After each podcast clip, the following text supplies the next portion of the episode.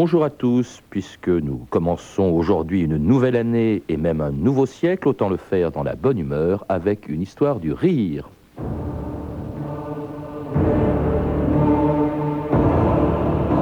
Mieux est de rire que de larmes écrire, pour ce que rire est le propre de l'homme. François Rabelais.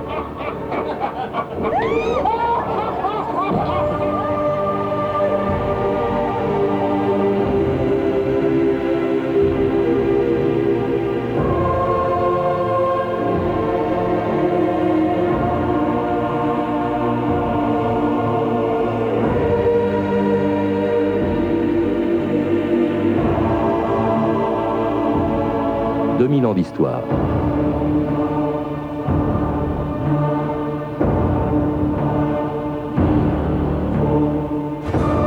On peut rire aux éclats, ricaner, avoir le fou rire, rire jaune, rire grassement ou tout simplement sourire. Il y a, dit-on, 14 façons de rire et bien des raisons de le faire. Le bonheur, le plaisir, une situation cocasse, une plaisanterie ou le simple réflexe d'un corps qu'on chatouille. Mais quelles qu'en soient les causes ou les manifestations, l'homme a toujours éprouvé le besoin de rire, même et surtout quand on a tenté de l'en empêcher. Ce fut le cas au Moyen Âge, dont Rabelais nous fit sortir par un gigantesque éclat de rire. Depuis, on a préféré se servir du rire comme l'ont fait les rois avec leurs fous, et le XXe siècle avec ceux dont le métier est de faire rire, généralement aux dépens des autres, mais aussi parfois, et ce fut le génie de Pierre Desproges, en se moquant de soi-même et de sa maladie.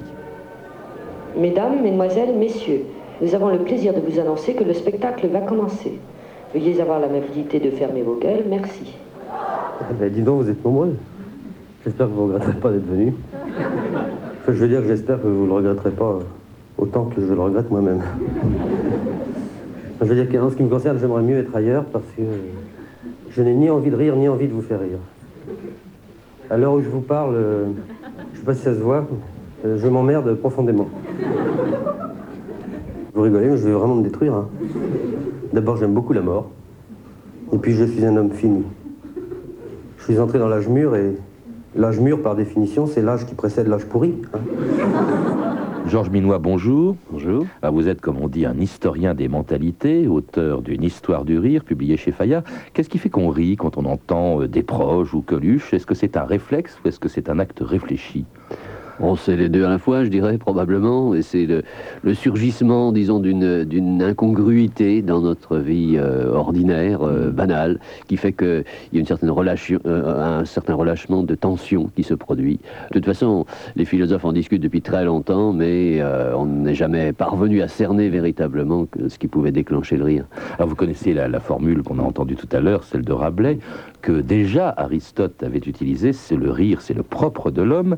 Mais alors, il y a des animaux qui peuvent rire quand même, Georges Minois Mais apparemment non. Apparemment non. Euh, bon, je ne suis pas un spécialiste là de, ce domaine, mais euh, il semble que les mimiques, euh, même des singes par exemple, qui nous montrent les dents, ne soient pas véritablement un, rire, non. Donc c'est un réflexe spécifiquement humain Oui, oui, il semblerait bien. Oui, Et donc culturel. Alors, vous le rappelez dans votre livre, vous rappelez que le rire, effectivement, est le propre de l'homme dans toute son histoire. En revanche, vous rappelez aussi qu'il a évolué. Vous dites par exemple que l'Antiquité a une conception divine du rire. Pourquoi? Ben, oui, dans l'Antiquité, on considère, bon, on est dans le cadre d'un polythéisme d'abord, avec euh, tous ces dieux qui forment une véritable société entre eux. Qui rigolent, et qui rigolent, qui rigolent pas mal, qui se jouent des, des, tours, qui font des blagues. Euh, chez les humains, où on imite le, monde divin, bien entendu, on, euh, on, copie un petit peu ce qui se fait là-haut, et en plus, lors des grandes fêtes qui ont lieu en l'honneur des dieux, euh, le rire a une place de choix parce que c'est la mimique, c'est voulez, qui nous fait retourner au chaos d'origine. C'est un petit peu ça, c'est ces corps qui sont secoués, tordus. Donc euh, pendant certains jours de l'année, on en retourne au chaos qui a précédé la création, de façon à ensuite euh, réétablir, refonder le monde solide dans lequel nous vivons. Alors des fêtes, il y en avait des quantités, vous le rappelez, les bacchanales, les Dionysies, les Panathénées. On riait même, dites-vous, aux funérailles, Georges Minois. Oui, aux funérailles. C'est encore courant d'ailleurs, je dirais, dans, dans de nombreux peuples qui, bon, quand étudie les ethnologues au XXe siècle, par exemple, c'est assez fréquent. Bon, à Madagascar, par exemple, hein, il y a des, des rires euh, euh, plus ou moins rituels qui accompagnent les funérailles, oui, oui. Alors on rit beaucoup donc dans l'Antiquité euh, grecque, mais beaucoup moins dans les monastères du Moyen Âge.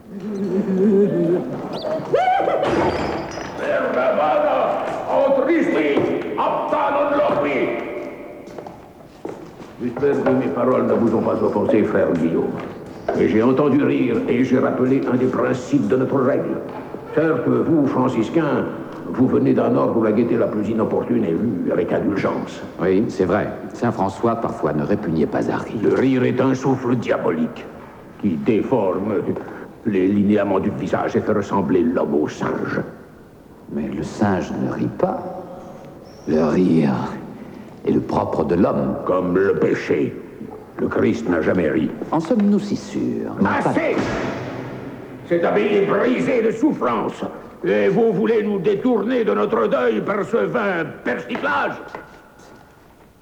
Eh bien, Hazo, que déduis-tu de notre petite visite? Nous ne sommes pas ici pour rire. Alors c'était un extrait du Nom de la Rose, Georges Minois. On ne badinait pas avec le rire hein, au Moyen Âge, du moins dans les monastères. Dans les monastères, essentiellement, oui. Les règles monastiques insistent bien là-dessus. Euh, le Christ euh, n'avait jamais ri. Euh, par contre, il a bien dit malheureux à vous qui riez, maintenant vous pleurerez, etc. Donc on se base sur ces, ces quelques morceaux pour mmh. imposer dans les monastères une une austérité très grande. C'est vrai que le christianisme aussi, vous le rappelez, c'est une religion de la douleur. C'est un Christ en croix et, chacun doit l'imiter en portant sa croix, dites-vous. Ben voilà, c'est ça. Bon, c'est une religion qui est basée en plus, euh, bon, non seulement sur les souffrances du Christ, mais sur euh, la croyance en un Dieu immuable, éternel. Euh, or, le rire, il vient, il vient essentiellement du surgissement de deux réalités qui se, qui se confrontent. Ici, on est dans un monde divin qui ne bouge pas, qui est immuable, et bon, le, le, le chrétien doit coller à cette réalité. Il n'y a aucune place pour quelque incongruité que ce soit. Il y, en a qui riaient quand même. Saint-Louis, dit-on, riait. Oui. Euh, Saint-François riait. Euh. Oui, tout à fait, oui. Euh, alors Saint-Louis avait du mal à se retenir, notamment dans les, pendant les périodes de carême ou le vendredi, des choses comme ça. Oui, il y a, mais c'est surtout les monastères, effectivement. Le, le Moyen Âge, dans son ensemble, n'est pas hostile véritablement au rire. La, grande campagne contre le rire, elle va commencer, disons, à partir du XVIIe siècle, surtout dans la, avec la réforme catholique. Hein. Alors, entre-temps, intervient quand même une période et un personnage considérable sous la Renaissance au XVIe siècle. Pour beaucoup, la Renaissance, c'est la découverte de l'Amérique, c'est l'imprimerie, c'est la chute de Constantinople. Pour vous, Georges Minois, c'est Rabelais. Vous dites le Marx de l'hilarité, le fondateur de l'international du rire.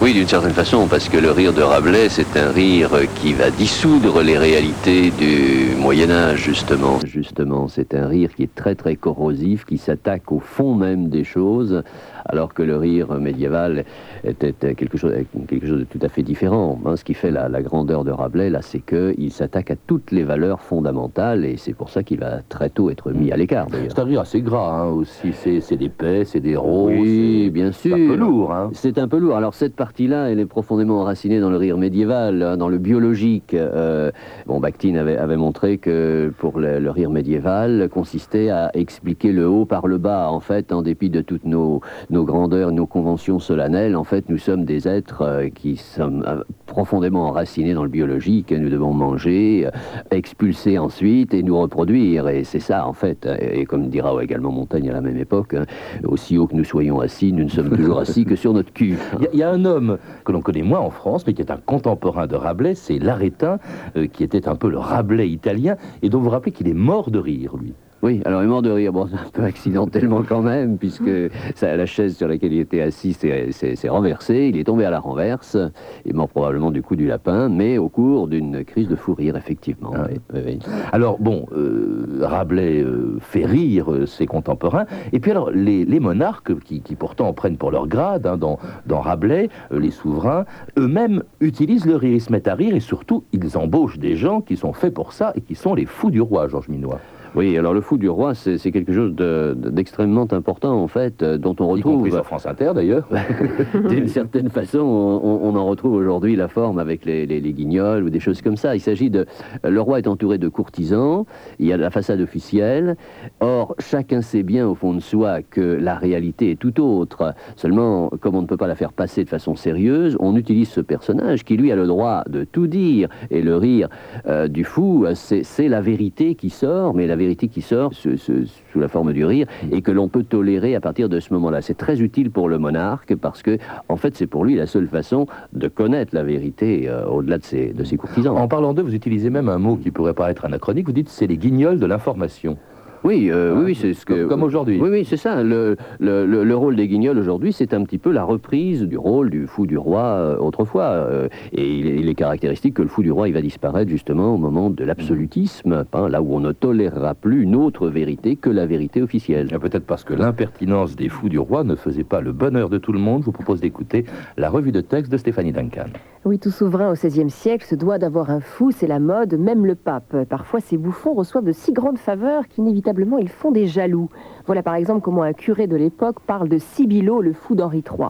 Un épouvantable monstre. Il n'y a rien de plus ignoble que cet être, rien de plus enclin à l'ivrognerie, à la débauche, de plus porté à se souiller de blasphème. Mais le plus célèbre fou d'Henri III s'appelle Chicot, qu'un pamphlet présente cette fois comme le seul homme de bon sens à la cour. Il faut dire que nous sommes en pleine guerre de religion. La reine-mère conduit tout, la Ligue veut faire tout, les princes de sang perdent tout, le cardinal est bon à tout, Chicot, tout seul, se rit de tout. Et Chicot appelle Henri III son Henriquet et lui déclare même sans aucune crainte Tu es le plus malheureux homme du monde, parce que tous tes sujets se moquent de toi, et pour être né grand roi, tu seras le plus petit qui fut jamais en France. Chicot reprend même du service avec le successeur, Henri IV.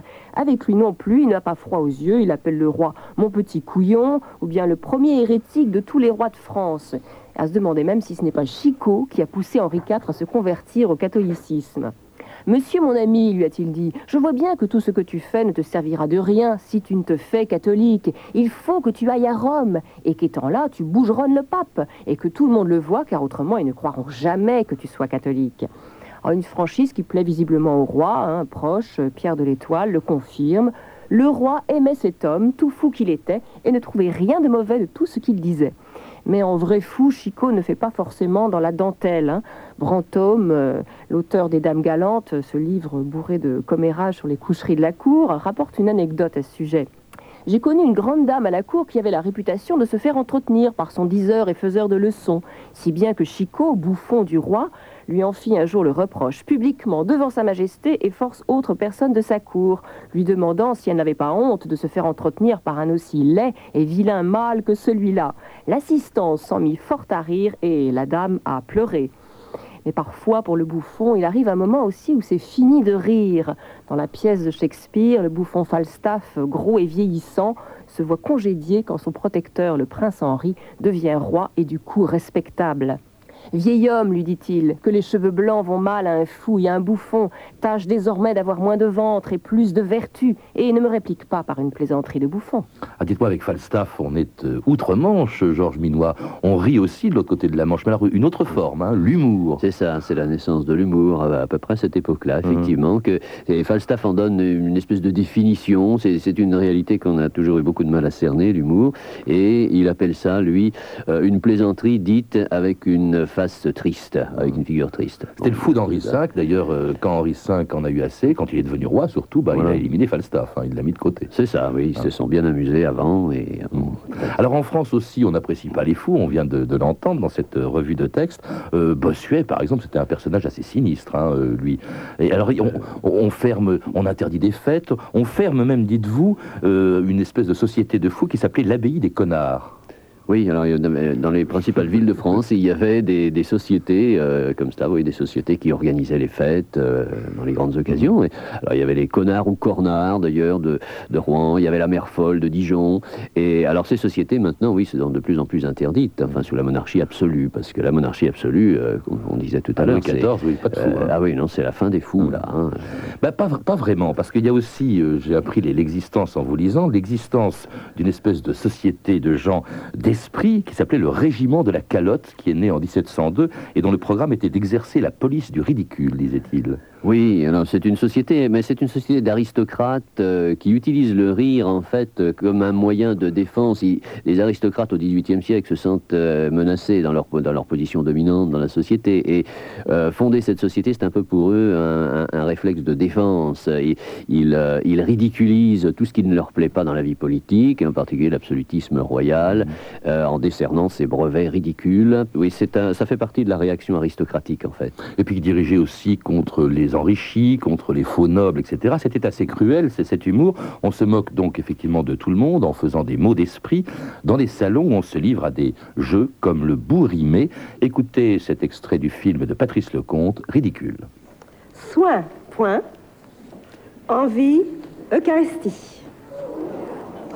Annoncez Alexandrin, je comptais en ces lieux voir le roi à l'envie, l'entendre lui parler et m'instruire par ses soins. Mais c'est comme Jésus en son Eucharistie. On le mange, on le boit, mais on ne le voit point. Quelle merveilleuse vivacité. À vous, baron. Conduite, suite, santé, été. Annoncez. Octosyllabe. Toujours fidèle à sa conduite, l'abbé, sans nuire à sa santé, peut faire deux mots d'esprit de suite, l'un en hiver, l'autre en été. Alors c'est amusant, Georges Minois, mais c'est pas, c'est pas euh, hilarant, hein, c'est pas Coluche, c'est pas des proches. hein. Non, évidemment, mais c'est un duel. Ouais. c'est- c'est un petit peu ce qui 18e remplace siècle, le duel au XVIIIe siècle. Ce sont des coups, euh, des coups qui peuvent faire très mal Ouais, ouais. hein, et pousser même certains au suicide. hein. Ou qui peuvent faire entrer à la cour aussi, hein, parce que c'est par ça que, effectivement, Oui. si on avait de l'esprit, on avait en même temps euh, l'oreille du, du roi. Alors c'est une arme aussi, dites-vous, essentiellement d'aristocrate, on entend, c'est quelque chose que l'on exerce essentiellement dans les salons, et c'est peut-être la raison pour laquelle la Révolution, en revanche, va s'en prendre à l'esprit, euh, sinon à l'humour. Vous rappelez que en juin 89, quelques jours avant la chute de la Bastille, le tiers-État avait voulu empêcher de, que l'on rit dans la séance des États généraux.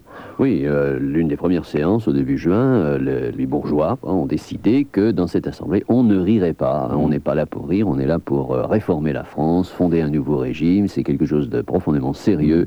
Donc le rire est interdit. Alors la bonne résolution a tenu 48 heures hein, à peu près. Oui, parce qu'il y a eu des fous rires. Euh, oui. Voilà. Alors dès que bon un curé s'est présenté pour présenter un projet de loi, d'après lequel euh, tout député qui présenterait un projet de loi justement devrait aller se confesser immédiatement avant, euh, un autre qui a proposé qu'on aille faire la chasse avec des armes Non qui- qui- meurtrières. non meurtrières. Bon, alors ça a été d'hilarité immédiatement, et on s'est très vite aperçu que dans les assemblées, le rire peut être une arme très efficace aussi. Alors la Révolution, c'est le début du 19e siècle. C'est un siècle où on, se penche très sérieusement sur le, sur le rire, hein, même des philosophes aussi sombres que Schopenhauer, euh, Nietzsche, qui parle beaucoup du rire, et Baudelaire, dont vous dites qu'il est le théoricien du rire. Oui, mais Baudelaire a écrit euh, un, livre important sur le rire. euh, il parle du rire absolu qu'il trouve. Alors, on est un petit peu surpris. euh, pour lui, le rire absolu, euh, ou le comique absolu, plus exactement, c'est il l'a trouvé dans un clown anglais qu'il a été voir un spectacle et il a trouvé vraiment que c'était le sommet euh, du comique, probablement parce que derrière ce, pantin, il voyait euh, enfin surgir toute la dérision de la condition humaine. C'est probablement pour ça. Qui rit de Hugo aussi. Voilà. Bref. Et puis il y a aussi le 19e siècle, le- au 19e siècle, pardon, le rire intéresse aussi les musiciens.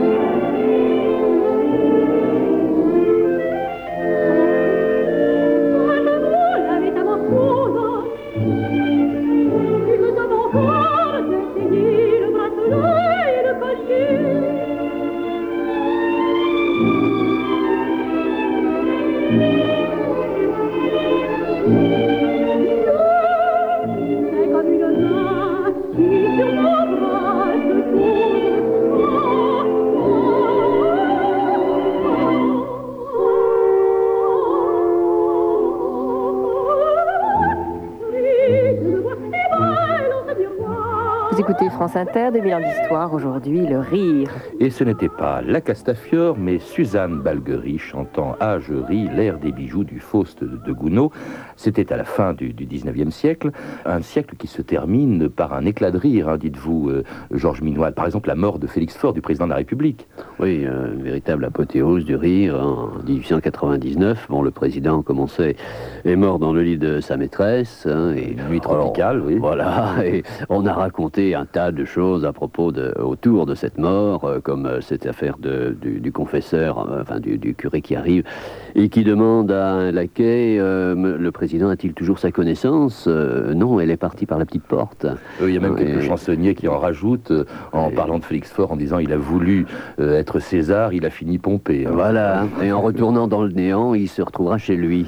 Alors, c'est aussi la fin du 19e, c'est l'apparition des utistes, des fumistes, des je m'en foutistes, et le début d'un 20e siècle qui, malgré les horreurs, malgré les guerres, malgré les génocides, rit de plus belle encore, Georges Minois. Oui. Avec d'autres formes aussi. hein. Cette fois-ci, il y a le cinéma, il y a la radio, euh, euh, il y a la télévision aussi, il y a le rire partout. C'est ça, le XXe siècle, à bien des égards, est, est en même temps le siècle des catastrophes épouvantables et le siècle du rire. Mais c'est pas nécessairement incompatible, je dirais, dans la mesure où euh, le rire a besoin, pour s'alimenter, de, de valeurs, de, de groupes, qui, de gens qui croient vraiment à quelque chose euh, et, et de façon à, les tourner en dérision. Et C'est une raison d'ailleurs pour laquelle l'effondrement des valeurs à la fin du siècle met d'une certaine façon en danger le rire peut-être. Et pourtant, vous dites par exemple que Coluche, euh, que Woody Allen euh, au cinéma, euh, que les Monty Python feraient rire Aristophane ou Rabelais aujourd'hui, s'ils comprenaient le contexte. oui, hein. voilà, voilà, tout à fait. Oui, oui, probablement. Je pense que le- les, les- les motivations du rire sont restées les mêmes. euh, Simplement, le contexte culturel a changé, oui. Mhm. C'est donc plus que le propre de l'homme, c'est un besoin humain. Euh, oui, un besoin, sans doute, euh, un besoin, mais euh, comme je disais, ce qui se passe à, la fin de, ce XXe siècle, hein, et au début de notre siècle, c'est que on est dans une société humoristique où on rit un petit peu de tout et à tout propos, et ce rire est devenu pourtant quelque chose de très de très mécanique, de très affaibli. hein. Il n'a plus rien du grand rire euh, qui faisait qu'on se roulait par terre hein, dans les siècles passés, parce que notre rire manque un peu de sérieux, je dirais peut-être. Euh, euh, avec l'effondrement des idéologies, des valeurs, euh, des grandes vérités, eh bien, il n'y a plus rien véritablement pour accrocher solidement ce rire. Alors ce rire, il devient euh, euh, conditionné, provoqué, enregistré. euh, on a recours à tous les moyens, mais en fait, c'est un rire qui devient très mécanique. Et vous nous dites, alors vous nous annoncez un terrible 21e siècle, ou 3e millénaire, on ne rira plus.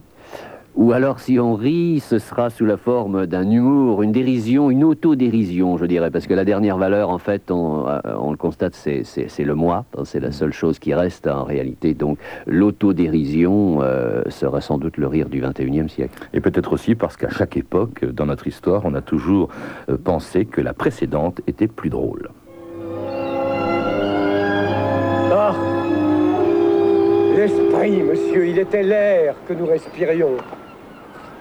L'éloquence bouffie des dentons et des seins justes a remplacé le bel esprit. Ah Ah Mon chapeau, il est perdu Cela vaut mieux que la tête, n'est-ce pas?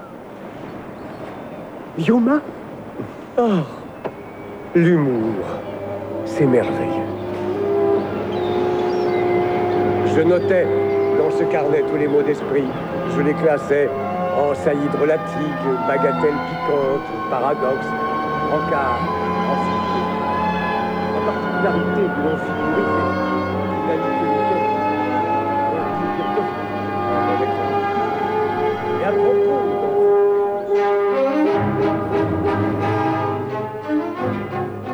Merci Georges d'être venu donc nous parler de l'histoire du rire au cours des siècles, ce que vous faites aussi dans un livre tout à fait passionnant, donc Histoire du rire et de la dérision, qui vient d'être publié chez Fayard. À lire également Les éclats du rire, la culture des rieurs au XVIIIe siècle, d'Antoine Debec, disponible chez Calman Lévy.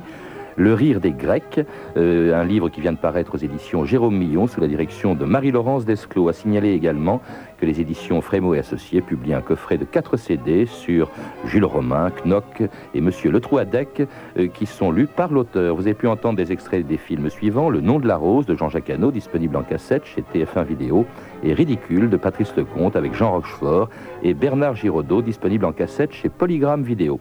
Vous pouvez, vous le savez, nous laisser vos commentaires et suggestions à l'adresse suivante 2000 ans.histoire à radiofrance.com ou retrouver la bibliographie de l'émission en contactant le service des relations avec les auditeurs 08 36 68 10 33 2 francs 21 la minute. C'était 2000 ans d'histoire à la technique Guénola Masson, documentation Anne Weinfeld et Virginie Bloch-Léné, revue de texte Stéphanie Duncan, une réalisation de Anne Kobilac. Une émission de Patrice Gélinet.